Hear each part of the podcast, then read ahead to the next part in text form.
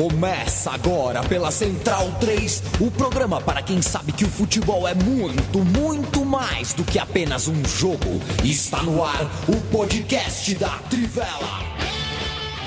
O podcast da Trivela está no ar. Agora, de novo, também em vídeo. A gente não garante sempre falar por vídeo. Eu sou contra, tá? Sou voto vencido. Não por nada, só porque eu queria mostrar essa minha cara pandêmica, essa cara branca, barbuda e cabeluda pandêmica para ninguém. Mas tudo bem, tá aí. Estamos aqui. É legal ver a cara dos senhores, sinto saudade. Eu sou um apresentador de grupo, então, mesmo sendo voto vencido, vocês cinco votaram sim só eu votei não. Então vamos nessa. Eu chamo vocês. A gente está escalado com Felipe Lobo, Biratã Leal, Vitor Biner, Leandro Stein, Bruno Bonsante, o time de cima, o Cascudão, o primeiro quadro, o tradicional 2020 da Trivela. Felipe Lobo, Lobo que vem do latim, não sei se você sabe, né, Lobo? Vem do latim lupus. E lobo em russo significa. É, você sabe, você deve saber, né? E, em russo, lobo. Lobo sabia, é com certeza. É. Pois é. Aliás, pois é. Lobo, você sabe, você sabe que Medved em russo significa urso? Como é que tá você? Uma nota pro Medved, por favor. Uma nota? Nota 8. Bom jogador, muito bom. Salve, salve, amigos, é... amigos e amigas.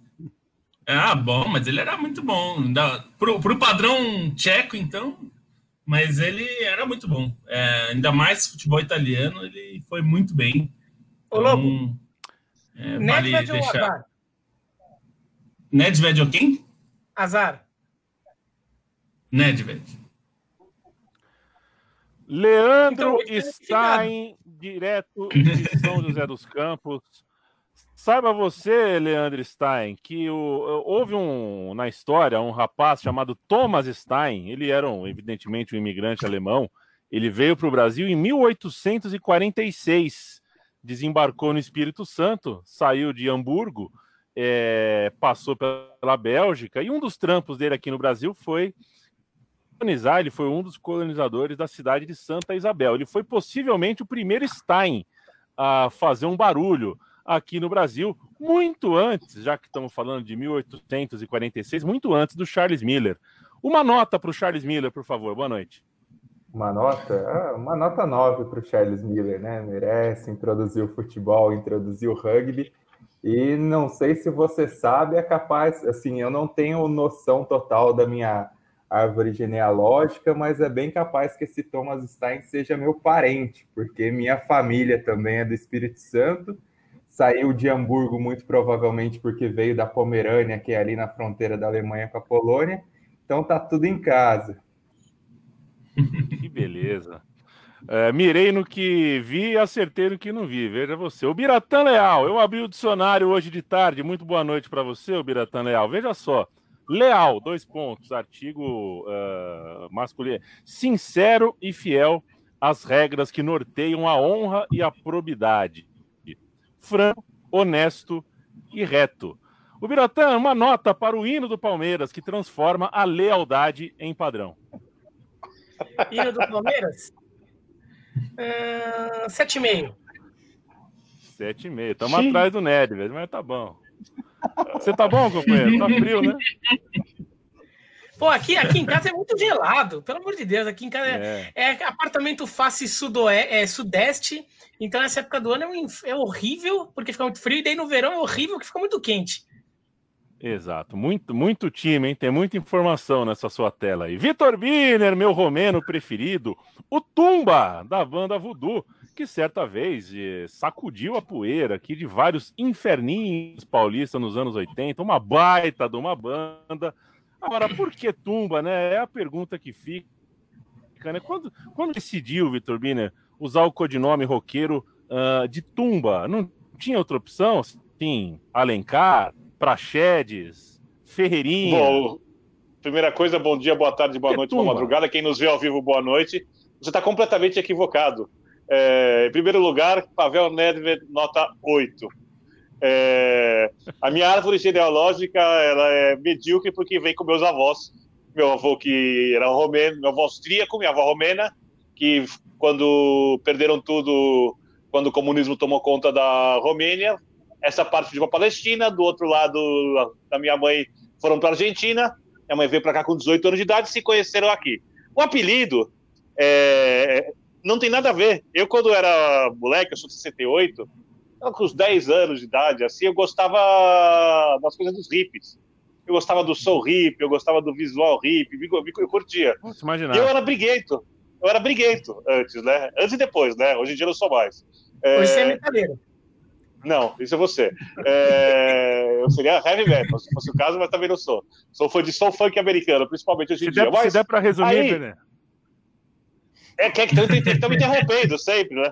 Aí, eu, aí quando eu, eu, eu, fiquei metido a hip, moleque, é, me, me apelidaram os amigos maldosos, roqueiros mais velhos, de múmia. E quando eu voltei a ser briguento, falaram que a múmia foi para onde? Pra tumba. Pra e aí tumba. ficou sendo um apelido. Ah. Isso antes de eu ser cabeludo e roqueiro. Só que o apelido também caiu há muito tempo. O apelido caiu, o cabelo caiu, é isso. Mas Vitor Vina segue direto. O São Paulo ainda não caiu. Firme, tá tentando. São Paulo ainda não caiu. E o Bruno Bonsante, com a conexão Oi. que nunca cai, está aqui com a gente. O Bruno Bonsante, boa noite para você. Uma nota para o Biratã Leal e uma nota para o Iranildo, meia do Flamengo, que Pedro Asbeg gosta de paixão. O Biratã Leal ganha 10, com certeza. Iranildo. Não, pode me dar 8,5, Bonsa. Pode me dar 8,5, eu te dou esse direito. é verdade, né? Era a minha chance de vingança. Não, eu mereço, eu mereço, pode falar. É, é o Biratã não me deu 10 no meu TCC, né? Mas eu não sou vingativo nem rancoroso. Eu, eu, eu deixo para lá. Iranildo, acho que na outra, na outra vez que eu respondi uma pergunta dessa, vocês pularam em cima de mim. Então acho que eu Posso dar um 7 para ele ou vocês acham que. É tá... muito! É muito! Iranildo? É muito. 5,5, 6 sendo legal. Se o Ned, né? Tipo... Olha, se o Charles Mas, Miller não... é 9 e o Nedved é 8. É, mas o Charles Miller, eu quero falar uma coisa sobre o Charles Miller. Eu dou 6 pro Charles Miller, tá? Por favor. É, o, o, Charles Miller perde ponto porque, apesar de ele ter trazido o futebol, ele também acabou gerando a CBF, né? Então, é. acho que foi um problema também, a gente vai falar bastante sobre isso. Perfeito. Eu pensei que você ia dizer que ele tomou nota 9 porque trouxe o rugby, né? Senão seria 10. É, mas acho que você não seria indelicado assim. Como importa que afinal. Rugby é um esporte legal, pô. Rugby é demais, Leandro. É, eu gosto, eu gosto, eu gosto. Eu gosto, eu gosto, eu gosto. Mas é que a provocação tem que ser feita. Ela veio, a provocação foi um cruzamento na área, eu só cabeceei. Uh, o roteiro que Felipe Lobo manda religiosamente para as nossas caixas de e-mail com uma letra Arial 8, que eu tenho que aumentar aqui, colocar uma lupa de 500% para conseguir ler, diz o seguinte: tamanho 11, que é o padrão. Ah, tá difícil, Lobo, tá complicado. Meu óculos já virou obsol... uma obsolescência na minha vida. Que o futebol está sem férias, o campeonato. Óculos Vanderlei Luxemburgo. Então, com a quarta rodada em andamento e muitas movimentações fora de campo, vão ser 18 meses sem, sem tempo. É aquela história, né, gente? Joga, descansa, viaja e depois, quando der, no que não for nenhuma dessas três coisas, treina. Aí vai ter futebol bom de que forma? A gente vai falar muito sobre isso. Antes, uh, o lembrete de sempre: apoie a Trivela, porque a Trivela precisa do seu apoio para seguir existindo a partir de R$ reais por mês você contribui para que a Trivela continue na ativa. apoia.se barra Trivela. apoia.se barra Trivela. Central 3 também tem seu financiamento coletivo. apoia.se barra Central 3. Tudo que você consome, que é produção independente, é, provavelmente precisa da sua ajuda existir. Então, pense bem e pense nisso. É, fazer um registro antes da gente falar de brasileiro, que hoje Uh, são 25 anos de um evento que mudou né, o futebol paulista e depois brasileiro. A Batalha do Pacaembu matou um menino de 16 anos. Foi um jogo entre São Paulo e Palmeiras, né, de juniores. Matou um menino, feriu 102, segundo os hospitais da região. deixou só uma pessoa presa e por menos de seis meses e elegeu Fernando Capês em algumas das eleições seguintes. A gente continua vendo, 20 anos depois, é, a violência muito parecida, simbólica, como os estádios com uma torcida só, e física, porque em 20 anos, uh, nos 20 anos subseguintes, mais, é, quase 200 pessoas perderam a vida por causa de futebol no Brasil. Então, no Brasil não, em São Paulo, né? No Brasil é ainda maior esse número. Então, aquela barbárie serviu para proibir muita coisa no futebol, como bandeira, artifício, camisa, nome, cerveja, torcida visitante, mas não deu um jeito na violência dentro do futebol, nas mortes dentro do futebol. A gente atacou uh, os problemas simbólicos e não os problemas reais. Uh, tinha uma obra no Pacaembu, né? Centenas de paus, milhares de pedras estavam à disposição dos torcedores do São Paulo e do Palmeiras. Quem planejou a segurança daquele jogo certamente sabia disso, né? Olhou para aqueles paus e pedras e não tomou nenhuma, uh, não teve nenhuma objeção. Faz a gente imaginar tinha algo de premeditado, pelo menos é assim que eu pessoalmente penso. O objetivo parecia para alguns ser exatamente isso deixar a delinquência armada, forte o suficiente para causar o terror e o sangue que 25 anos depois ainda gera muita tristeza. São imagens muito fortes e muito tristes. Eu não sei se, se alguém quer dar um tostão sobre esse ter 25 anos depois. É, fala rapidinho. O, o glorioso. Fala rapidinho, mim, porque diga por causa lá, disso lá. daí, por causa disso daí, uma das regras que tiveram, além de extinguir a mancha verde, a independente e tudo, uma das regras foi que menor de idade não podia mais ir em estádio de futebol sozinho, só podia ir com o seu com seus pais ou com um documento ou com com uma procuração assinada pelos pais para ir a, com, é, com algum outro adulto. Não poderia mais ir sozinho. Então, teve uma, uma quantidade grande ali de adolescentes paulistanos ou paulistas que ficaram impedidos de ir a estádio é, e perderam um pouco, é, e tiveram um hiato, vai, nessa sua cultura de ir em estádios de futebol, que foi o meu caso. Eu tinha 16 anos na época, eu só pude, eu só pude voltar. Como meu pai nunca foi de me levar em estádio, minha mãe também não, eu só pude voltar ao estádio no dia que eu completei 18 anos, que foi justamente é, no dia que eu completei 18 anos, fiz questão de ir. Fui ver português e Mojimirim no Canindé é, porque eu podia voltar. Então, assim, não foi só comigo, várias pessoas da minha da mesma idade que eu, ou que fossem um ou dois anos mais novos, tiveram esse problema também. Se não fosse com o pai, não tinha como ir mais em jogo. Eu estava no jogo, Leandro, vi tudo a 10 metros sentado na arquibancada. É, é, é, na, na, época tinha um contexto futebolístico de. Primeiro, que era, era um período em que a violência desorganizadas ele era, digamos assim, muito mais frequente do que o atual, né? Foi o, acho que o boom da violência começa no final dos anos 80, e esse era um período em que ele estava crescendo ainda. Se falava muito no, nos benefícios que a Parmalat, que Palmeiras Parmalat tinha em campo. Isso gerava muita ira dos torcedores, o que obviamente não justifica o que aconteceu. Era uma Supercopa de São Paulo de campeões de, de, de, de juniores. O Palmeiras, que não tem a copinha, foi convidado a jogar, exatamente porque o evento também tinha muitos patrocínios. É, a federação patrocinava Parmalat e tal. E o Palmeiras é um time que tinha que fazer parte desse tipo de jogo. E quando o Palmeiras é campeão, é, a Mancha Verde, alguns torcedores do Palmeiras, não só as, as organizadas, invadem o campo e começam a comemorar, tirando o sarro dos torcedores do São Paulo. Né? Alguns São Paulinos revoltados vão, conhecem o Pacaembu, vão até o Alambrado, se aproximam dali, e aí, como você citou, tinham pedras atrás e alguns, alguns poucos torcedores do Palmeiras começam a jogar pedras na torcida. Aí acontece a invasão em campo e tudo que você disse na sequência não tem o que falar, né? É. Futebol não é para isso.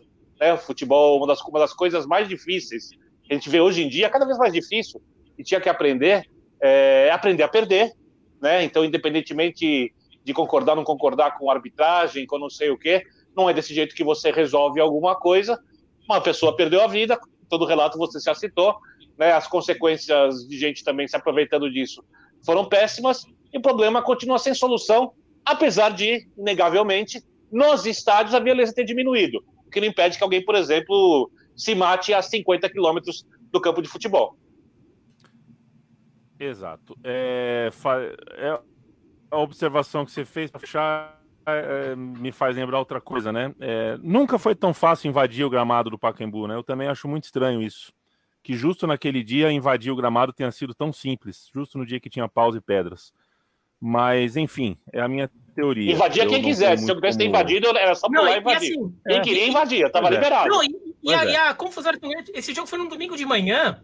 Naquela tarde tinha um jogo do Corinthians no Paquembu. Claro que o jogo foi adiado, mas o jogo do, imagina, a, imagina, olha a zona que ia ser, né? Botam Palmeiras e São Ô, Paulo na manhã e Corinthians chegando ali no, logo depois, na hora do almoço para ver o jogo do Corinthians à tarde. E as organizadas Oi. com rivalidade extrema na época, né? Vale já antes do jogo, independentemente do que acontecesse, né? É, tava em colapso, Oi. né? E era um momento, o, o, o, trio de ferro aqui, no momento, os três times num momento muito importante das suas histórias, enfim. Ô Lobo, hoje Sim. eu lembrei de você de tarde, porque o Dom Lédio, o, eu, eu, vou falar porque o Lédio Carmona é um cara muito gente boa, que sabe dar risada de si mesmo, então, então a gente pode falar numa boa. O Lédio Carmona mandou hoje na TV que o Corinthians tinha que literalmente se matar em campo. É... Fiquei é, com medo. Eu, eu acho é, eu, eu acho um harakiri uma coisa meio, meio extrema para a situação do Corinthians nesse momento. Mas eu li hoje é um texto de, de, uma pessoa, eu não vou, não, não importa quem foi, mas escreveu que é, o time literalmente suou sangue. É, eu diria que é biologicamente impossível suar sangue, mas enfim. É. Eu entendo a, a ideia da metáfora, né? Já, já que eu chamei você, Lobo, deixa eu te perguntar. É, você assistiu o Botafogo e Atlético Mineiro? Gostou do jogo? Então, eu vi pouco do jogo, né? Eu tava vendo outros jogos, então eu não consegui ver muito. É, Leandro Stein viu também. Então vou. O, o, o Biratã levantou primeira mão, é ele que fala. Porque eu gostei, Atlético? viu, Biratã? Eu gostei, eu gostei do jogo. Achei que o, que o muito bem desenhado o Botafogo quando pega a bola desenhou muito bem uma porrada de contra-ataque, 8, 10, 12 contra-ataque, jogou de uma maneira bem, é, é, enfim, bem honesta, né? Com, deu a bola para o Atlético Mineiro, já estava na frente no placar. O Atlético Mineiro fez o que tem que fazer quando está perdendo, correu o risco que tinha que correr. No fim das contas, achei o jogo bem interessante.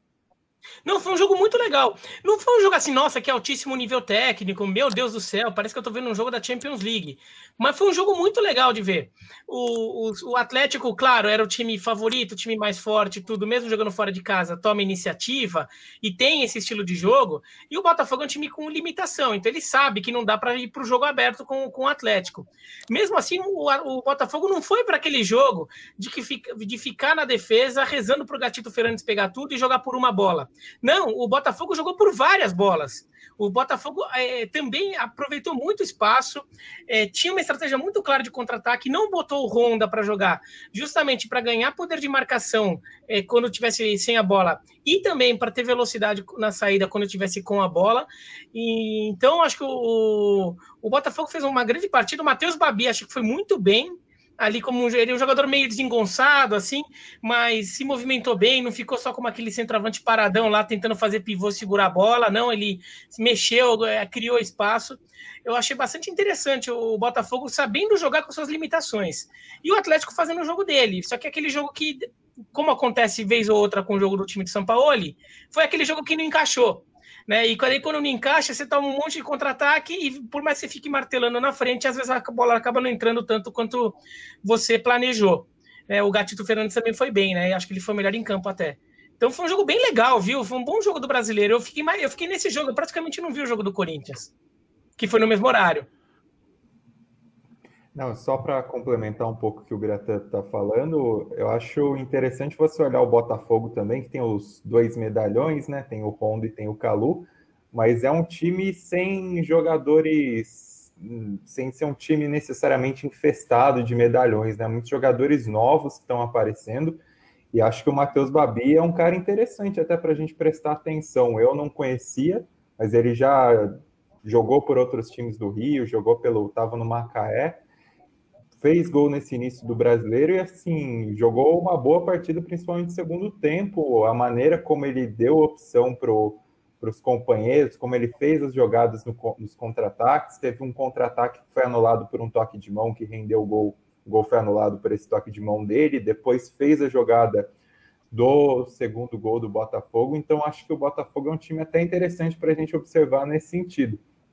Tem alguns jogadores que uh, necessariamente vão ser os campeões de bilheteria, né? O Honda, o Calu, muita gente vai querer ver o jogo do Botafogo por causa desses dois caras, mas também tem outros caras interessantes para a gente observar. Eu sempre acho que no começo do campeonato, é, quando ainda mais pós-pandemia, pós-paralisação por conta da pandemia, né? É, os times com menos qualidade eles têm que aproveitar para somar pontos, porque os times com melhores elencos, e o Atlético vai ter um elenco com mais reforço, além do elenco que tem hoje, é, vão crescer na competição. Eles vão adquirir entrosamento, eles vão melhorar, mesmo podendo treinar pouco, é, ainda mais quem tem elenco, não só time, para poder revezar, revezar jogadores, essas equipes vão crescendo ao longo da competição. Então, acho que o Botafogo aproveitou a chance que tinha. Acho que o jogo de volta é óbvio. Né? No segundo turno a gente não pode saber o que vai acontecer, mas a tendência de conseguir o resultado é bem menor, porque eu imagino o Atlético jogando muito mais futebol, como acontece com todos os times do, do São Paulo, após alguns meses crescendo, ainda mais porque o Atlético, ao contrário das outras equipes mais fortes do campeonato, só tem essa competição a disputar. Agora, mérito do Autuori conseguiu neutralizar bastante, eu acho que o Atlético sentiu demais a falta do Natan, ficou muito claro ali, o elenco grande, muitos jogadores pelos lados, poucas opções por dentro para construção de jogadas. Eu acho que ontem o Atlético sentiu um pouco falta disso, e mesmo assim podia ter conseguido outro resultado. Afinal, foram, salvo engano, 31 finalizações, né? Nove na direção do gol. Um pouquinho mais de pontaria, podia ter conseguido um resultado melhor. Bruno Bonsante, se o Alexandre Oi. Pato, primeiro o Guerreiro se machucou, né? O Guerreiro uh, perde o resto da temporada, o que nesse caso não dá para dizer que ele é todo ano está é, tá um pouco confuso na nossa cabeça, mas acho que ele talvez volte em fevereiro, que ainda será a temporada, mas já não joga nesse ano mais.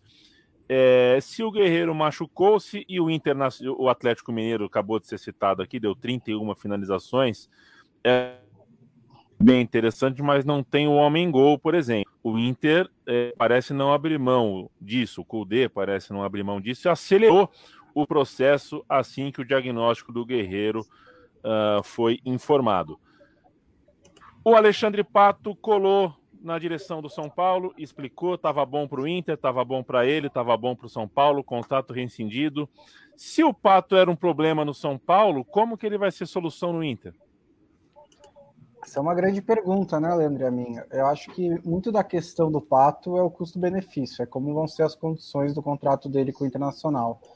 É, eu fiquei muito espantado que, é, na verdade, não espantado, porque também no futebol brasileiro esse tipo de coisa acontece o tempo inteiro.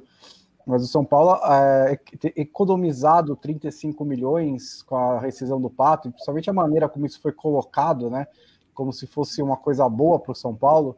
E de fato é, você, a essa altura do, do, do campeonato, economizar esse dinheiro com o Pato. Mas como que compromete esse dinheiro com o Pato? É, um jogador que você não tinha certeza que ia dar certo, um jogador que você não tinha certeza que ia é, é, retribuir tudo isso que foi pago nele, e mais do que um jogador que você não tinha certeza que ia se dar bem, um jogador que tinha todos os indícios de que não seria confiável, né? Não, não é que o, que, o, que o São Paulo contratou um, o Messi e de repente não deu certo, e aí ele precisa minimizar o prejuízo. O Pato já era um jogador que chegava da China, que chegava com diversos pontos de interrogação em, em torno dele, que até contou com uma certa memória afetiva por ter ido bem na primeira passagem pelo São Paulo, mas também não foi nada excepcional, explosivo, de, ah, né? Foi só uma boa passagem ali, mas é, eu, eu, fico muito. Eu, eu não acho que é absurdo um clube como o Internacional ainda apostar no Pato, porque ele tem qualidade e o problema dele é completamente diferente de, de ser um bom jogador de futebol. Mas para eu, dar minha opinião sobre se é uma boa ou não, eu preciso ter certeza da, das condições e de quanto o Internacional vai colocar na mesa para levar o Pato. Né? Falando aí de contrato de produtividade e tal, não sei ainda, prefiro esperar para ver exatamente o que vai ser, mas para mim fica muito condicionado a quanto vão pagar no Pato, se isso é uma boa ideia ou não. Eu quero saber do senhor Ubiratã Leal. Se uh, o Eduardo Barroca continuou no Curitiba, domingo, segunda-feira, terça-feira, quarta-feira, como que um jogo em Itaquera contra o Corinthians, no qual é, o seu jogador é expulso com 15 minutos e você toma 1 a 0 com um gol que pode ser considerado praticamente um gol contra, é, você ainda consegue buscar o empate. O que, que aconteceu? Que na quinta-feira o Barroca não serve mais. A gente está falando só de pontuação mesmo, né? Porque não é possível que o jogo em Itaquera, nas circunstâncias uh, que, que, que, o jogo né, apresentou para gente, é, o Barroca servia não serve mais na quinta. É, eu acho que o. Bom, primeiro que eu acho que é uma coisa meio psicológica de dirigente brasileiro. Às vezes ele. ele, ele quando ele, se, ele botou na cabeça que o cara não, não tem mais jeito, às vezes ele dá mais um jogo pro cara. Né? Então é uma questão mais de procedimento do que de, de ter algum milagre, sentido né? técnico. Tentar um milagre. É. Outra coisa é que, assim, como eles viram que o Corinthians também não estava bem, numa dessa o Curitiba conseguia arrancar um empate é, aqui em São Paulo. E era bem possível. O Corinthians também é, até fez um bom jogo, claro. Teve um jogador a mais quase que o jogo inteiro, isso facilita muito. Mas. Só no segundo tempo, né? Vinha num momento em que você considera um empate bem possível aprontar alguma. Né? Então, acho que foi um pouco nessa, mas de fato, pensando racionalmente como você fez, não faz sentido. É, ou, ou demitia antes, é, logo depois do jogo contra o Flamengo, ou dava mais um jogo para ele. Né? Esse não, jogo estava demitido já, né? Ele estava demitido já. Quando o dirigente fala é. que é, se, ou na verdade o dirigente nunca fala, né? Ele vaza para alguém que vai falar que se ele não vencer, se o técnico não conseguir a vitória, ele está demitido. Então ele já está demitido, né? A decisão de, de demitir já foi tomada. Que o, caso do Barroca estava claro a decisão da, de, de mandar ele embora já estava tomada. Eles queriam qualquer fagulha de motivo. Então, é, poderia ser qualquer coisa. Poderia ter empatado o jogo é, com um jogador a mais, em vez de com um a menos. E aí, pronto, ah, empatou com o jogador a. Qualquer, Lembra... qualquer coisa tem motivo, né? Lembrando contra o Flamengo, o Curitiba também fica com um jogador a menos durante boa parte do jogo, do segundo tempo, né? Ontem o significa... foi expulso no lance tolo aos 15 minutos do primeiro é. tempo. E nesse primeiro tempo, o Corinthians não fez nada. Absolutamente nada. Aliás, tomou o gol do empate.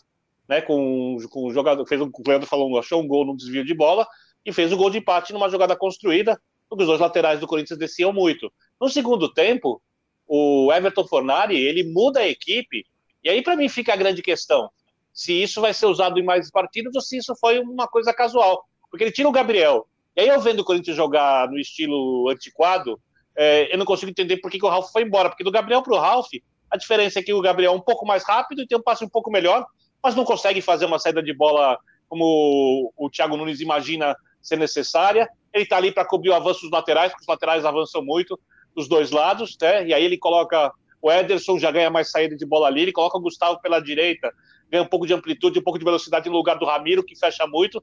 E aí o Corinthians faz um bom segundo tempo, com jogadores de outras características, né? um futebol muito diferente de ideia do que foi no primeiro tempo. Então, a minha questão é: jogou assim porque estava com um jogador a mais contra uma equipe bem treinada, tá? Do Curitiba, é, e mais fraca, e, ou, ou, porque achou agora uma forma de jogar e vai insistir, inclusive quando for jogar contra outras equipes, porque aí tem uma questão. Estamos falando de um detalhe que faz parte do futebol: medo ou coragem porque a troca do Gabriel pelo Ederson, para quem pretende sair, fazer uma cena de bola um pouco melhor, é, ela é fundamental. E a colocação do Gustavo, por exemplo, no lugar do Ramiro, mas que o Gustavo não seja um jogador consolidado e ainda precisa de rodagem, precisa se provar, também é uma questão mais de coragem do que de, propriamente de qualidade técnica ou não, porque são características muito diferentes. Aí vamos ver se o Thiago Nunes vai manter isso também no próximo jogo ou se foi apenas uma para a necessidade da partida e o Corinthians vai voltar a jogar da maneira em que não vai levar a equipe a lugar nenhum no Campeonato Brasileiro, que era anterior. É, o, o Curitiba Eu... é, é, é, um caso, é um caso interessante de, de como estadual, às vezes, é, passa uma impressão um pouco errada, porque se você fosse pegar os resultados do Curitiba no ano, até o Campeonato Brasileiro, eram 11 vitórias em 18 jogos, o que na letra fria dos números é bom. Mas das, das, das quatro derrotas, uma era para o Manaus na Copa do Brasil e outras duas eram contra o Atlético Paranaense na final do Campeonato Paranaense. E aí começou o Campeonato Brasileiro e perdeu todos os jogos. Então, literalmente, Lobo, o Curitiba perdeu todos os jogos que importam esse ano. Né? Então, realmente, eu, eu, imagino que fica um pouco difícil segurar o treinador. Não, o Curitiba, o Curitiba ganhou do Atlético Paranaense na primeira fase do Paranaense. É verdade, mas depois perdeu. A questão é quem vai, quem vai, fazer o milagre de mudar isso agora com o time que o é. Curitiba não, tem. Não, o que, o que Essa é a questão. Ganhou do Atlético Paranaense, mas era, era um time alternativo do Atlético, né? Não era o time principal quando fez o 4x0. Agora, nas duas do Paranaense, o, para, o Curitiba jogou bem e não merecia ter perdido os dois jogos, uhum. como perdeu. Né? O Curitiba mostrou que tinha alguma coisa que poderia estar acontecendo ali, só que daí começou o brasileiro e a coisa foi piorando, né? É, o que eu acho que é pior é o seguinte: é. a Nádia Mauad, do, do Globoesporte.com, da, do Sport TV, falou hoje no, no Seleção que é, a ideia da diretoria, quando demitiu o Jorginho, não demitiu, né? Não renovou o contrato do Jorginho, que segundo a diretoria tinha pedido muito, é porque queria mudar o estilo de jogo do time. É, mas mudar o estilo de jogo do time durou, essa convicção durou quatro derrotas, então, assim, quatro derrotas no brasileiro, né? É, e a derrota no, no estadual na final. É, então, na verdade, assim, quis mudar o estilo sem contratar muito, só fazendo poucas contratações, é, e não deu tempo de fazer uma mudança. Então, é, que o que a diretoria do Curitiba quer é mudar, é fazer um pequeno milagre. Isso de mudar estilo de jogo é só mais uma desculpa que os dirigentes puseram no caderninho, né? Que antes era, é. ah, precisa de um treinador paisão, precisa de um treinador que, que bota ordem na casa. É o agora, clichê do momento. É, agora você tem o terceiro, que é precisa mudar o estilo de jogo, precisa jogar de um jeito diferente. É só para você justificar uma decisão que é provavelmente tomada por motivos. É, então é um time que veio dessa... Antes da gente falar de Champions League, tem final de Champions League é, no final de semana, para a gente fechar, passar a régua aqui no futebol brasileiro. CBF de calendário de 2021. Os boleiros não terão férias, uh, não haverá redução do estadual. É como se não, não tivesse acontecido nada. Vai continuar. É, eu, agora há pouco, na gravação do Muito Mais do Futebol, é, a metáfora, a analogia, acho que é analogia, né? É, sei lá, é como se uma pessoa. É, o cara que é, tem uma cabeça de cavalo na cozinha e ele quer fazer caber no freezer, é, no congelador da geladeira velha dele. Não cabe. Não cabe das mais estadual, é, mais o Libertadores, Sul-Americana, tudo como se não tivesse acontecido nada. Porque se couberem os jogos, ótimo. Nem acho que nem isso vai caber, mas mesmo se couberem, não vai, não cabem os treinos. Não adianta, né? Então não é, então. adianta. Então, enfim, quero ouvir o que você tem para me falar sobre isso. Os clubes ficarão sem jogadores de seleção, por exemplo, da metade do ano de 2021. É uma loucura completa, uma A seleção tem que pagar o salário dos jogadores. É, então, eu escrevi um texto agora na Trivela aí nessa tarde de quinta-feira, tarde e noite de quinta-feira, que quiser ler sobre esse assunto, batendo um bocado na CBF como é necessário fazer uh, não tem cabimento. Assim, é a CBF querer varrer para baixo do tapete, o que está bem claro que não tem condições de acontecer. Já vão ser sete meses até fevereiro num ritmo insano no Campeonato Brasileiro, na Copa do Brasil, nas competições continentais, sem qualquer tipo de válvula de escape para jogos remarcados ou para qualquer problema no meio de uma pandemia e a gente já viu que a capacidade de ter problema, principalmente pela incompetência da CBF nesse protocolo, é gigantesca. Uh, o desgaste físico é evidente, a falta de qualidade é evidente. A gente vê esse começo do Campeonato Brasileiro sofrível. Acho que o Botafogo Atlético Mineiro foi uma grande exceção diante do futebol que a gente está vendo nesse início de Série A, que é, assim, se antes já era ruim, está muito sofrível e as consequências vão aumentar com uma bola de neve, né? Até a gente botei esse texto no Facebook da Trivela, tô vendo alguns leitores justificando, ah, mas jogador já teve férias durante o período de paralisação. Mas a questão não é a questão do de ter esse espaço que eles tiveram essas semanas necessariamente sem ter o, o treino presencial no clube. A questão que vão ser aí, a gente vai encavalar os sete meses até fevereiro, com quatro dias até que comece o calendário de 2021, para mais nove meses ininterruptos com estadual, com 16 datas preservadas, com Supercopa do Brasil, que nem isso a CBF abriu mão, com Copa do Brasil, que também aparentemente não mudou o formato, com brasileiro e com Copa América e 10 rodadas de eliminatórias da Copa. Então, assim, a gente vai ver, no mínimo, vai ser um campeonato de. Os campeonatos vão ser de níveis técnicos sofríveis, no mínimo. A chance de dar algum tipo de porcaria por qualquer tipo de atraso é imensa. E a gente vai ter essa bola de neve, e assim, a consequência básica para mim é o estadual ser esvaziado mesmo, porque é impraticável os times encerrarem o brasileiro no dia 24 de fevereiro. Não tem como, não tem como. E 21 e começarem no dia 28 já os estaduais, não tem como. Só que aí o que acontece? Em março já tem Supercopa do Brasil, já tem Copa do Brasil, já tem eliminatórias da Copa que deve que as eliminatórias provavelmente vão levar alguns jogadores do brasileiro. Então, Acho que até o ideal seria a gente ver algum tipo de pressão dos clubes e dos atletas, pelo menos para nisso, mas não vai acontecer. Não. E é o que eu falo no texto pois também. Tá. Não tem como a gente esperar qualquer tipo de atitude nesse sentido. Eu, eu cheguei a fazer umas contas ali, pegando o calendário. Se a CBF fizer uma coisa que é puro bom senso, adia a Supercopa do Brasil em uma semana, do dia 10 de março para 17 de março. Acho que é isso, né? É, você, ela faz junto com a segunda data da Copa do Brasil. E na primeira data da Copa do Brasil, você só coloca que as duas, as duas primeiras datas são ambas para a primeira fase, né? Então, na primeira data, você coloca só os times de Série C, Série D, ou times sem divisão. E na segunda data da Copa do Brasil, você coloca os times de Série A e Série B que, que estão ali, que vão ficar jogando até o final de fevereiro.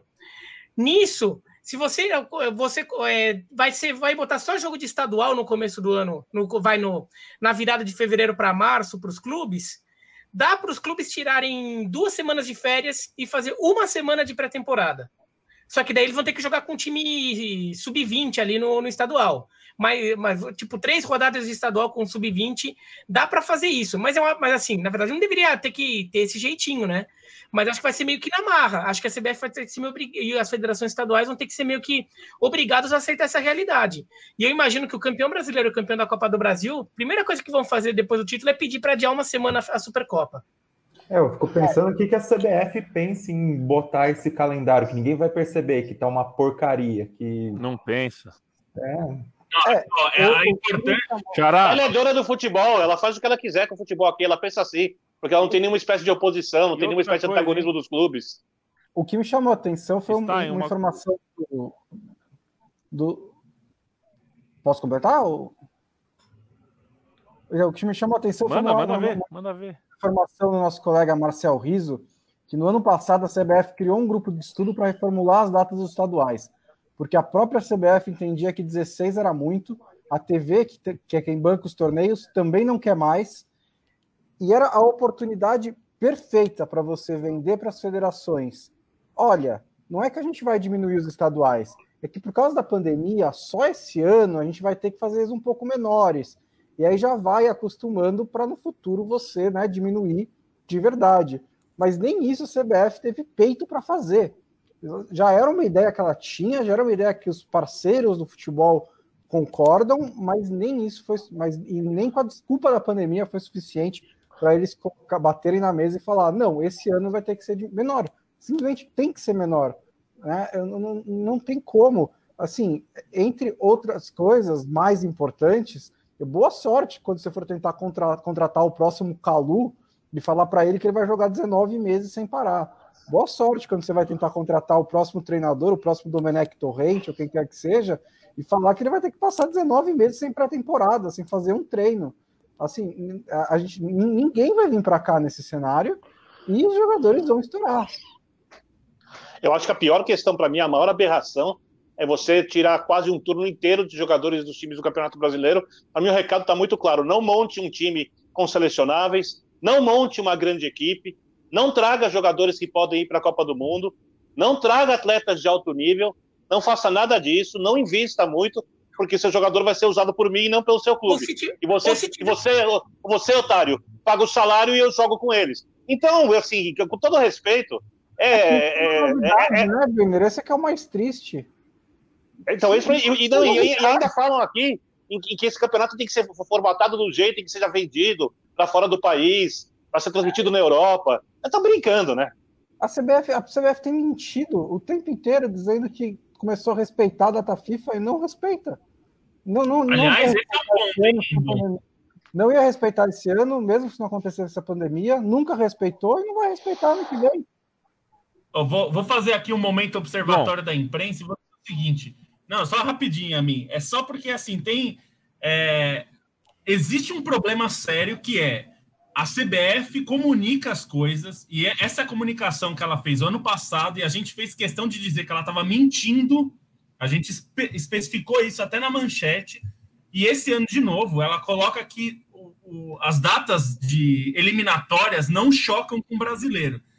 É, quem é jornal, jornalista não é assessor de imprensa. Então, jornalista tem que é, questionar as informações que recebe e bater e olhar o calendário. Não pode, como a gente viu hoje acontecer, porque foi divulgado ontem, um monte de site reproduzindo essa frase, esse discurso, que não vai chocar a data da eliminatória com é, campeonatos nacionais. Gente, não vai chocar por um dia. Quer dizer, vai chocar, é óbvio, se a seleção vai jogar na quinta-feira e na quarta-feira à noite tem rodada de Copa do Brasil brasileiro, ela não está respeitando data FIFA. Se ela vai jogar, a seleção vai jogar na terça-feira e na quarta tem Copa do Brasil e Campeonato Brasileiro, ela não está respeitando data FIFA. Então, quando a CBF diz que não vai chocar, a gente, jornalista, não pode repetir isso, porque isso é ser assessor da CBF.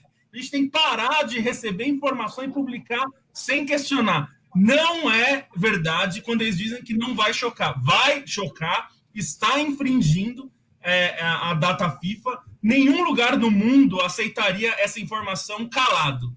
Quer dizer, ditaduras aceitam. A gente não pode aceitar. A gente tem que ser um pouquinho crítico. Se a Premier League joga na quarta-feira seguinte, é. É, a, a, a terça-feira de, de data FIFA, os clubes sobem na cadeira. Então, assim, a imprensa jamais aceita, a gente não pode aceitar. Então, eu vou deixar claro, porque eu li isso. Está escrito, os, os, os, lugares repetiram isso. Não vai chocar com data nacional. Vai chocar e não vai respeitar nenhuma data FIFA. Nenhuma data FIFA vai ser respeitada. Inclusive com a Copa América, que são 11 datas né, de Campeonato Brasileiro dentro da Copa América.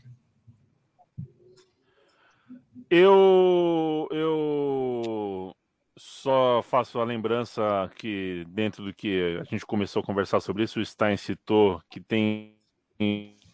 Há quem diga que as férias não são jogadores passar o tempo da pandemia aí, enfim, é, parados. Isso é um sintoma do, de como a gente tratou o período da pandemia, da quarentena, a pandemia que ainda persiste, a quarentena que deveria, uh, cedo ou tarde, a gente vai ter que é, revisitá-la, é, mas quarentena não é férias, nunca foi. Quarentena é quarentena, férias é, é outra coisa. A gente aqui nesse país, uh, muita gente uh, associou uma coisa a outra, achou que, que quarentena, que, que, que o período de quarentena pode ser equivalente ao período de férias.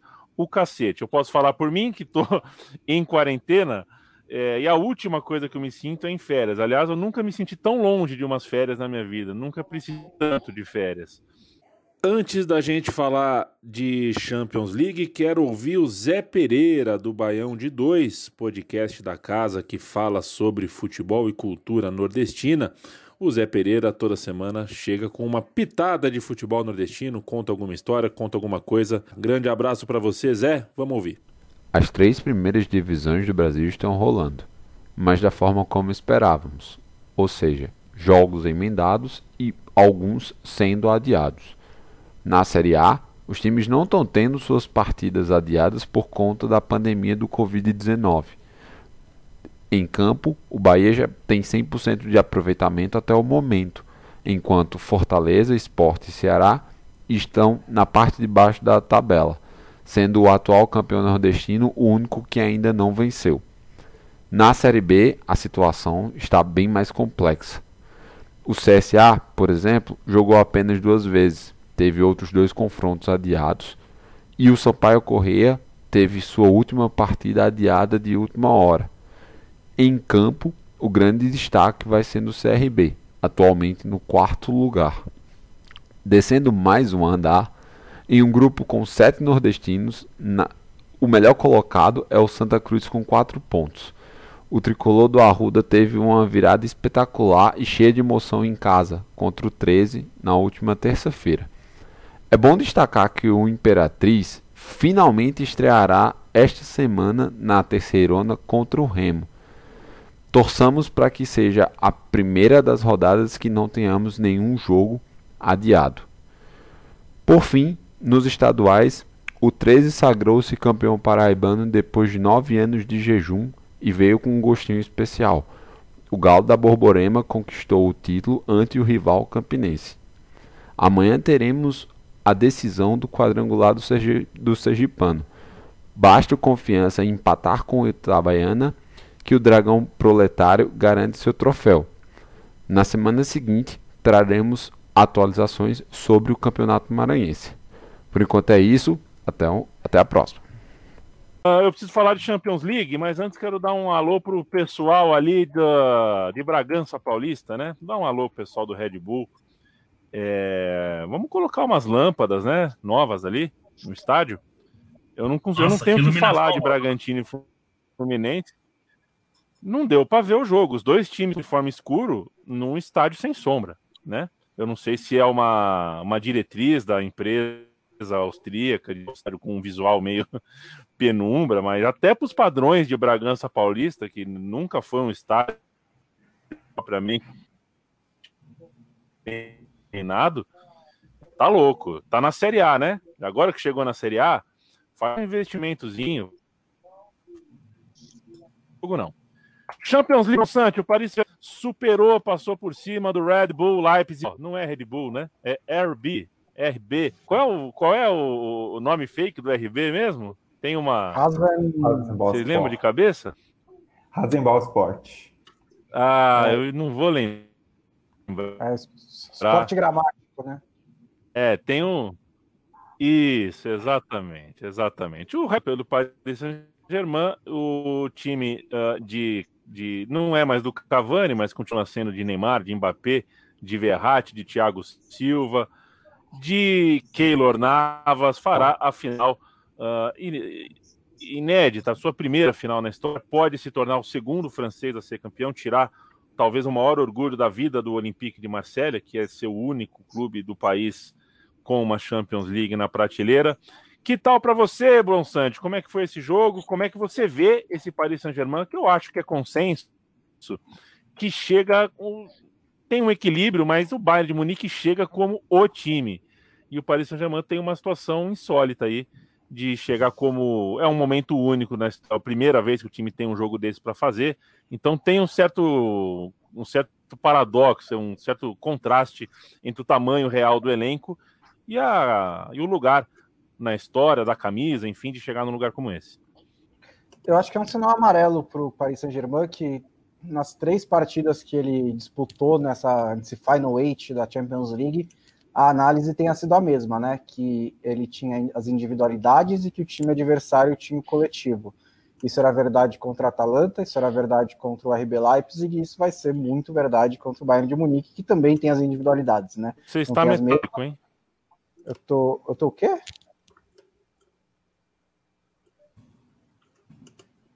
Oi? É, você deu conexão, conexão internet. Eu ouvi ele inteirinho, é. direitinho daqui. Ainda aqui, tá normal. Também tô acho que é que tá travando, na verdade. É. Acho que é a tua, Leandro. Ah, então, então vocês me desculpam. Você tá sempre perdoado. Você me desculpa, então. Prossiga. Não, que eu acho que é o sinal amarelo. Pareceu Germain que nesses três jogos o, o diagnóstico tinha sido o mesmo, né? Que o time adversário era mais coletivo e que ele dependia das individualidades. Isso vai ser de novo verdade contra o Bayern de Munique, que ao contrário da Atalanta e do, e do RB Leipzig, tem até bastante, várias individualidades também para bater de frente com as do Paris Saint-Germain. Acho que foi um jogo em que o, o RB Leipzig me decepcionou um pouco, é, porque cometeu alguns erros crassos que praticamente, sim, tiraram ele do jogo, né? Era um jogo que era para ser difícil, era um jogo que ele não era favorito, era provável até que o Paris Saint-Germain passasse, mas é, dava para ter tido um pouco mais de disputa. E mas com os erros que o, Leipzig acabou cometendo, não, não, teve nem isso. Então o jogo acabou praticamente não tendo nenhum mistério. É, mas como até o Stein escreveu na Trivela, é, chegar a esse estágio da Champions League está muito antes do que o projeto que o RB Leipzig colocou em prática com o Julian Nagelsmann previa. Então foi um, um bom começo. Ainda não é um time que está pronto para esse tipo de disputa. É um time muito jovem, talentoso. É, até acredito que ficará no futuro. É, o, o Paris Saint-Germain mostrou, porém, algumas coisas coletivas melhores em relação à Atalanta, né? Teve um meio campo de verdade, Teve o Paredes ali na fazendo a saída de bola que um pouco mais qualificada, que ajudou muito. É, ter um, um ataque de Maria e com o Mbappé desde o começo ao lado do Neymar é algo assim, assim muda completamente o Paris Saint-Germain. O Paris Saint-Germain, o Di Maria é um, um, grande passador, criou cinco oportunidades de gol naquele, naquele jogo. É um, um dos grandes garçons da temporada, fez uma boa partida também. Você tem o Mbappé para puxar um pouco mais de atenção, para é, está no, no, no, nos playoffs da NBA, né, para fazer ali um pick and roll para o Neymar, porque também não dá para o Neymar ficar com a bola o tempo inteiro e sair driblando todo mundo, precisa ter mais alguém ali para puxar atenção. É, tudo isso funcionou muito bem. E pode ter o Verratti, né, no próximo jogo também. Né? Também que é, que é muito importante. E, e aí, para passar, antes de passar para o Bayern, falar um pouco da, da, da, fragilidade do Bayern, né? Que no, tanto contra o Lyon, contra o Lyon quanto contra o Barcelona, enquanto ainda foi um jogo de futebol, é, teve um mapa para atacar o Bayern, né? As bolas nas costas ali, principalmente atrás do Kimmich, machucaram o Bayern. E o Lyon poderia também ter feito um jogo mais duro com, contra o Bayern de Munique, que ao contrário do Leipzig, que falhou mais na defesa, o Lyon falhou no ataque, né? Não finalizou muito bem, perdeu muitas oportunidades e poderia ter também deixado o suspense vivo um pouco mais de tempo. Acho que é, é, é um mapa ali que o Tuchel tem que, tem que pensar para ter alguma chance contra o Bayern de Munique. Mas eu, pelo que os dois times jogaram até agora e pelo que eu vejo do, da, da, da, construção coletiva dos dois, para mim o Bayern é, é bem favorito. Brasil e Polônia, senhores. Uh, Neymar versus Lewandowski será um duelo à parte eu me recuso a falar de bola de ouro, acho que isso é uma é, consequência, efeito colateral, mas acho que são dois uh, líderes uh, de suas equipes com estilos bem diferentes e eu gosto de confrontos importantes com estilos bem diferentes. Que tal para vocês, Stein? Um jogo é, é, o Lewandowski como um definidor, tem saído da área, tem, eu acho que ele fez nesse ano algo parecido bem mal comparando, mas tem alguma coisa semelhante com o que o Firmino aprendeu a fazer no Liverpool, né? Um cara que é, tem um corpo muito grande, ele pode ser o 9, ele pode incomodar, bater, trombar, mas quando dá um passo atrás, se sabe distribuir a bola, se sabe abrir espaço, é, se torna um jogador muito difícil de marcar, porque ele pode fazer duas, três, quatro coisas uh, em, um, em uma mesma partida, em um mesmo período do jogo. E o Neymar, que, enfim, é, tanto se cobra o protagonismo dele há tanto tempo. É, é o cara que realmente pede a bola, quer a bola, entendeu? Acho que está num momento de maturidade que é realmente diferente. A gente, 10 anos atrás, falava sobre esse Neymar, imaginava que esse Neymar, com 28 anos, com 29, 20, 27, 30 anos, seria o, o melhor que a gente teria do Neymar. E acho que tá, tá bem razoável a maneira como ele controla, como ele lidera esse time do, do, do Paris Saint-Germain, correto?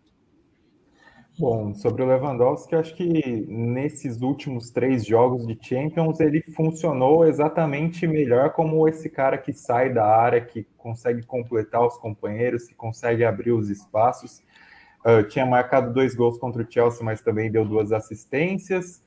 Contra o Barcelona, acho que o lance mais marcante para mim foi a assistência para o Thomas Miller e assim contra o Lyon que não foi um grande jogo do Bayern de Munique. Também acho que é importante a gente ter essa noção do Lewandowski sendo um centroavante que faz muitos gols, mas também movimenta, se movimenta, também facilita para os companheiros. E assim, é um centroavante de qualidade técnica muito boa, além dessa questão da definição.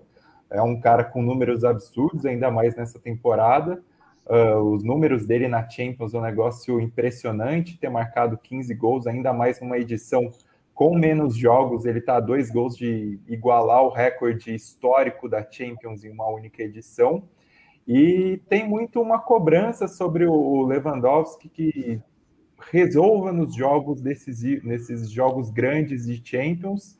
E embora ele esteja dividindo bem esse protagonismo, acho que é uma questão que vai para ele nessa final mas acredito que mesmo não sendo esse cara para fazer o gol da vitória, é um cara que pode ajudar bastante. Quanto ao Neymar, é o Neymar que a gente, exatamente esse Neymar que se pede, né? Contra a Atalanta foi um cara que precisou chamar muita responsabilidade para si, uh, fez muito, embora não tenha conseguido definir bem. E assim, eu gostei muito mais do Neymar contra o Leipzig pela forma solta como ele jogou, pela forma como ele tinha com quem se associar. Acho que o Di Maria também é um cara meio subestimado por tudo que ele faz, por tudo que ele consegue construir. E a presença do Di Maria e do Mbappé ajudaram muito o Neymar nesse papel de associação. E eu sinto o Neymar chamando a responsabilidade para si, mas também um pouco mais leve para saber que consegue fazer e consegue assumir esse fardo. O ponto é mesmo ele pegar e chegar e marcar o gol, que foi o que aconteceu nesses dois jogos, né? É, só uma, uma, observação em relação ao Neymar é que é incontestável que essa é uma temporada em que ele está mais maduro, mas que ele se tornou mais maduro, eu ainda quero observar mais, porque eu não acho que alguns meses sem criar nenhuma polêmica apagam 28, 27 anos em que ele fez muitas polêmicas. E é bom a gente lembrar ele também. polêmica com dois anos? Ah, você entendeu, né, o Biratã? Não, eu, eu, eu tô brincando, porque ah, já imaginando o Neymar no moicaninho é, fazendo é, postagens no Instagram. Só para lembrar que, se ele for campeão da Champions League no domingo e completar o objetivo que ele se, se colocou a si mesmo de ser o protagonista de um time campeão europeu quando ele saiu do Barcelona, foi única e exclusivamente porque o Paris Saint-Germain não permitiu que ele desistisse porque ele quis desistir. Ele queria voltar para o Barcelona, ele não queria mais brincar disso de ser protagonista. Só que o Paris Saint-Germain não deixou, ele ficou e agora o negócio enca encaixou, tá andando com algumas circunstâncias, mas na bola mesmo, o Paris Saint-Germain tá chegando lá. Mas foi só é. porque o Paris Saint-Germain não deixou. Acho que temos texto, hein, Monsanto? E, e, e, só uma ironia do destino. É, não sei se agora está mais fácil o Neymar voltar para o Barcelona ou o Messi para o Paris Saint-Germain, né? É, foi só uma ironia, tá? Nada, é, nada disso é possível, mas de fato, é, o Neymar está jogando bem, tem sido um jogador importante, é o jogador mais importante do, do PSG. É, acho que tem isso tem um mérito grande dele de não ter deixado é, a, a o fato de ter sido preso, digamos, entre aspas, em, em Paris, é, o afetar, né? Então ele, o ambiente parece bom no PSG, isso ajuda. É, agora, é, acho que é importante também é, saber como trabalhar para o time. Eu acho que esse o maior mérito do Neymar nessa temporada para mim é menos as jogadas individuais, que ele continua sendo muito importante, mas entender mais o papel dele no time, como ele pode servir ao time, não o time ou servir, porque eu acho que a, a impressão que ele passou quando ele chega em Paris é que ele pensava que o time tinha que servi-lo e não ele servir ao time. E isso, eu acho que isso vale para qualquer clube. Se, se o Juventus da Moca contrata o Messi, o Messi não pode achar que tem que ser tudo feito para ele. Claro, estou exagerando extremamente aqui, mas dizendo... é, o Biratã vai falar que no Juventus da Moca ele joga sozinho. É, então, mas não, é, eu tô o seguinte. Vai te corrigir, Vira. É, o, o homem literal. O, o, o, jogador que vai para um clube, ele tem que tentar servir ao, o melhor possível para aquele clube, não o clube o servir, né? E a impressão que passou até a temporada passada é, era que o Neymar queria que o PSG o servisse do jeito que ele quisesse, inclusive os outros jogadores, né? A briga com Cavani, tudo isso. Que bom que ele mudou a postura em campo, porque não adianta falar, né? Que vai mudar, tem que a postura dele em campo foi outra, ele está muito bem e eu acho que isso faz muito bem para ele, porque o Neymar é um craque. Eu acho que é indiscutível que ele é um craque. Ele é um dos maiores. Ele vai chegar a ser provavelmente o maior artilheiro da seleção brasileira, o que é um feito monumental. Pouquíssimos vão conseguir chegar perto dele, nem sei se vão conseguir passar. Então, assim, é, ele é um craque. Espero que ele realmente mantenha isso e seja ótimo é, para ele e para o clube dele. Que ele pode fazer história. O PSG se ele consegue ser protagonista pro, no PSG campeão, é, Paris vai o abraçar de um jeito que ele nunca mais é, vai assim, ele nunca vai ver um amor desse jeito, porque o PSG persegue isso há muito tempo. É, é um sonho do PSG muito antes do Qatar, né? Só que era um sonho muito distante. Mas o PSG do, do Raí, do Valdo, chegou numa, na semifinal de Champions League e tinha condições até. Pegou um Milan que era muito forte e acabou caindo, mas era um time que chegou a sonhar com isso, né? Então, é, para o Paris Saint-Germain é uma ocasião única, assim, é muito difícil conseguir chegar de novo tão longe, né? A gente sabe a circunstância, o Manchester City está aí é, com mais tempo de é, riqueza, digamos, e não tem conseguido. Então é, é um feito. Ele precisa entender o tamanho do feito, que não é um feito, como o Leandro disse bem, é, tem que esquecer bola de ouro. Primeiro que bola de ouro não vai acontecer. Segundo que o The Best, a gente nem sabe como vai acontecer, se vai acontecer. A cerimônia não vai acontecer. O prêmio talvez seja entregue. Talvez seja entregue. Então, não, assim. confirmou que vai entregar. Então, é. Não, não como, mas vai. Assunto proibido. É, então, Vamos lá. Segue. A questão, a questão é que, Censura! O cara tem que pensar na história que ele vai fazer pelo clube, não se ele vai ser o melhor do mundo, porque também essa discussão ficou muito pautada na, na, aqui com a gente, na imprensa e tudo, de é, é, vai, é, a disputa de quem vai ser melhor do mundo. Não, é a disputa de quem vai ser campeão.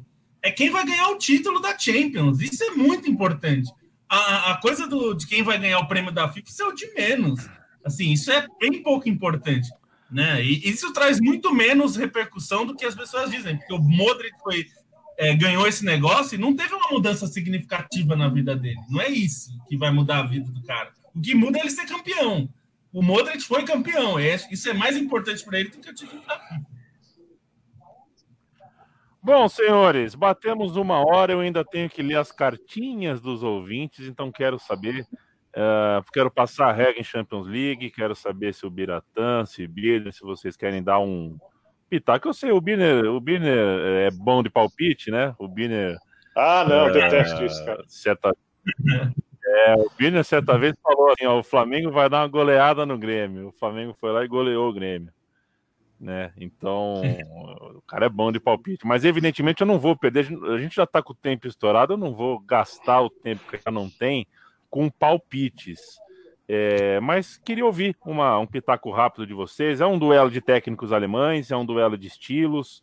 É, enfim, eu não ouvi vocês ainda sobre esse jogo, quero um pitaquinho rápido. Bom, posso começar? Acho que sai. Acho que teremos muitos gols, não com uma diferença de 8 a 2, mas acho que vai ser um jogo bastante produtivo nesse ponto e bem melhor que a final da Champions passada. Acho que meu palpite é esse. Foi a melhor que, final. Eu acho que independentemente do placar do jogo, até porque agora na final já ficou as duas superpotências aí, Paris Saint-Germain e Bayern de Munique, mas acho que essa Champions teve um lado interessante de mostrar que o futebol europeu é, deixou de ser um pouco como, como não era, passou a ser. Tem momentos, né? A gente talvez esteja no momento em que aqueles super times, aqueles super esquadrões que vinham dominando, é, eles continuam existindo, eles têm mais dinheiro, eles têm é, os maiores craques, mas eles se tornaram mais vulneráveis. É uma fase em que outros times aparecem mais. A gente viu o Atlético de Madrid tirando o Liverpool, a gente viu o Manchester City e, e a Juventus perdendo para o Lyon, a gente viu o Lyon quase, é, o Lyon dando susto no Bayern de Munique, inclusive, o, o RB Leipzig chegando numa semifinal, quer dizer, mostra que o futebol europeu não é só Inglaterra e Itália, e, sabe, Inglaterra e Espanha né? Que, por exemplo, a Alemanha e a França, claro, não, são campeonatos tão bons, não são. mas tem futebol competitivo lá times da, da França e da Alemanha podem competir, é, ainda mais num ambiente de mata-mata. E no caso de Paris Saint-Germain e Bayern Munique, podem mesmo, mas eu estou pensando até um pouco no Leipzig e no Lyon. Pode competir, então o futebol europeu é até mais rico do que se imagina. Então é até legal ver uma, uma reta final assim, sem Espanha e Inglaterra por um tempo, assim, né? Ver um aninho ali, pelo menos, com país, times de países diferentes. Para a França significaria muito para o futebol francês o Paris Saint-Germain ganhar, seria só o segundo título da França. E para a Alemanha, bom, o Bayern de Munique é um time que a gente pô, faz um trabalho que merece ter títulos com alguma frequência e nem sempre conquista com a frequência com que merece, pela qualidade do trabalho que eles fazem lá. É, eu acho, eu não consigo Birner. ver esse favoritismo todo do Bayern. Eu acho o Bayern coletivamente um time com mais repertório que o Paris Saint-Germain. É, mas eu acho que a vulnerabilidade do Bayern é algo que pode ser explorado exatamente pelas características do país Saint-Germain, tem jogadores rápidos. Não acho que a zaga do Bayern seja a zaga mais veloz do mundo e ela vai atuar certamente um pouco mais avançada. Também tenho dúvidas sobre a saída de bola do Paris Saint-Germain, né, como ela vai ser feita e se o Bayern de Munique não vai conseguir é, esmagar essa saída de bola ou roubar uma, duas, três bolas ali, fazer o gol. Lembrando que a partida que o lado emocional pesa demais, né? Porque é uma decisão de Liga dos Campeões, ou seja, a gente precisa de algumas respostas que só o jogo vai dar para entender quem leva realmente vantagem. Individualmente, eu acho que o PSG tem mais jogadores com talento para resolver. E o Bayern tem jogadores que, se não talentosos, se não são do mesmo nível, são ótimos jogadores, mas não são do mesmo nível do Neymar, do Mbappé, por exemplo, é, e do Di Maria também, eles estão numa fase assim espetacular. Né? O Gnabry é um deles, só para citar um. Né? E o banco de reservas é muito bom, tem opções. Acho o Bayern um time com um pouco mais de força, né? física mesmo, de ataque ali. É, Lewandowski devendo um pouquinho nessa reta final. Neymar devendo também nas finalizações. É, ele sabe que vai querer muito fazer o seu gol, ele vai querer brilhar, porque ele tem isso, né, além da parte coletiva. Então eu não consigo ver esse favoritismo todo, não. Eu acho que o Bayern vem jogando melhor. Não gostei tanto assim do Bayern na semifinal, mas vem jogando melhor. Só que acho que isso não, não serve para colocar o time é, mais bem treinado da Europa como a equipe favorita na final.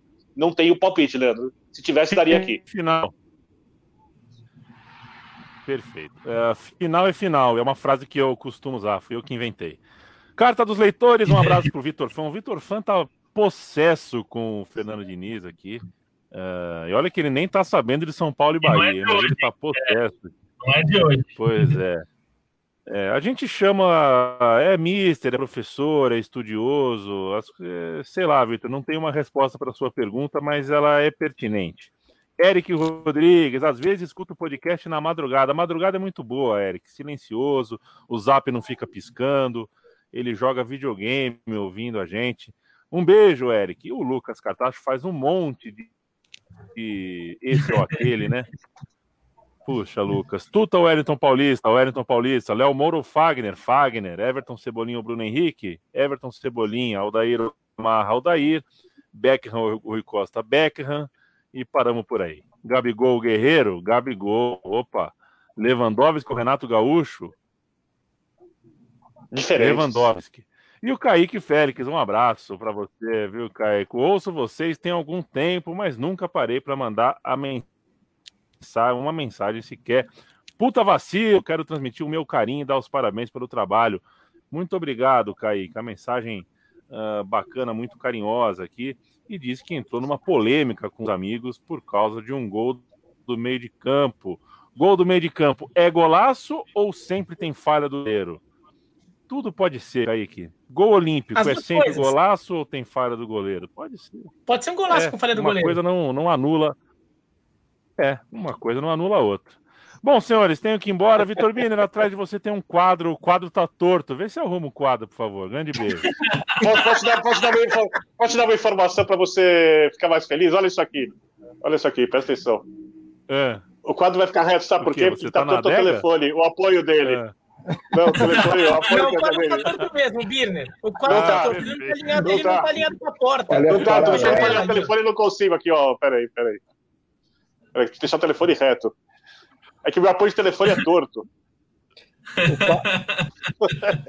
Essa que é a verdade.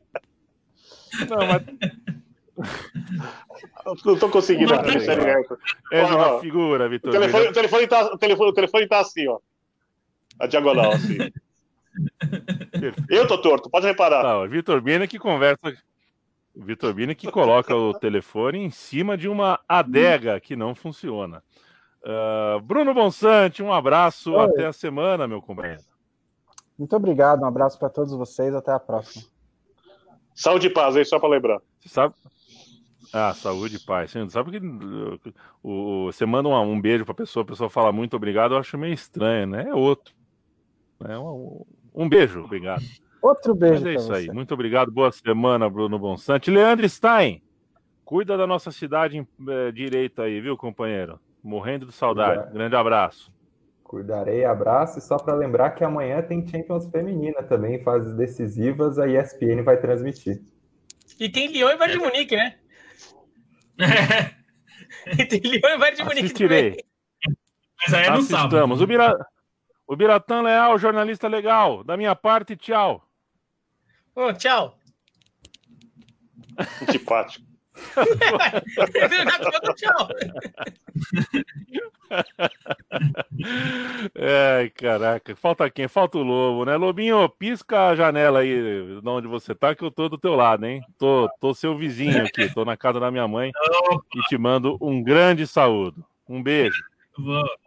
Um beijo para você também, a mim. Um abraço a todos os amigos e amigas que ouvem o nosso podcast e viram a gente ao vivo. A gente tá tentando se adaptar aqui para conseguir fazer o vídeo de novo, mas até a semana que vem. Um, boa semana a todos. Voltamos a fazer em vídeo, foi divertido, foi legal ver os seus rostos. É, é, é uma forma mais da gente chegar, foi a forma tradicional que a gente é, estabeleceu ao podcast, mas a gente sempre lembra que o produto final, o produto que gente entrega. Então, se na sexta, no sábado, não está vendo por imagem, saiba que a gente, esse episódio especificamente, também fez por tem de fazer mais vezes. A gente sempre quer entregar mais coisas para vocês. Por exemplo, segunda-feira a gente faz podcast, eram dois por semana. Por causa da pandemia, a gente uh, cancelou um temporariamente. Mas a gente quer sempre entregar coisas novas e coisas mais diversas. Então, Uh, abraço para quem é do vídeo, da live, um abraço para quem é do podcast, do áudio. Ouça você a gente da forma que quiser, onde quiser, desde que não ponha a vida dos outros e a sua própria em risco. Cuide-se, porque a pandemia continua. Cuide-se, porque uh, as pessoas não vão cuidar de você o suficiente. O país não está interessado em te proteger. Então, proteja-se de forma dobrada e acredite na ciência. Até a semana que vem.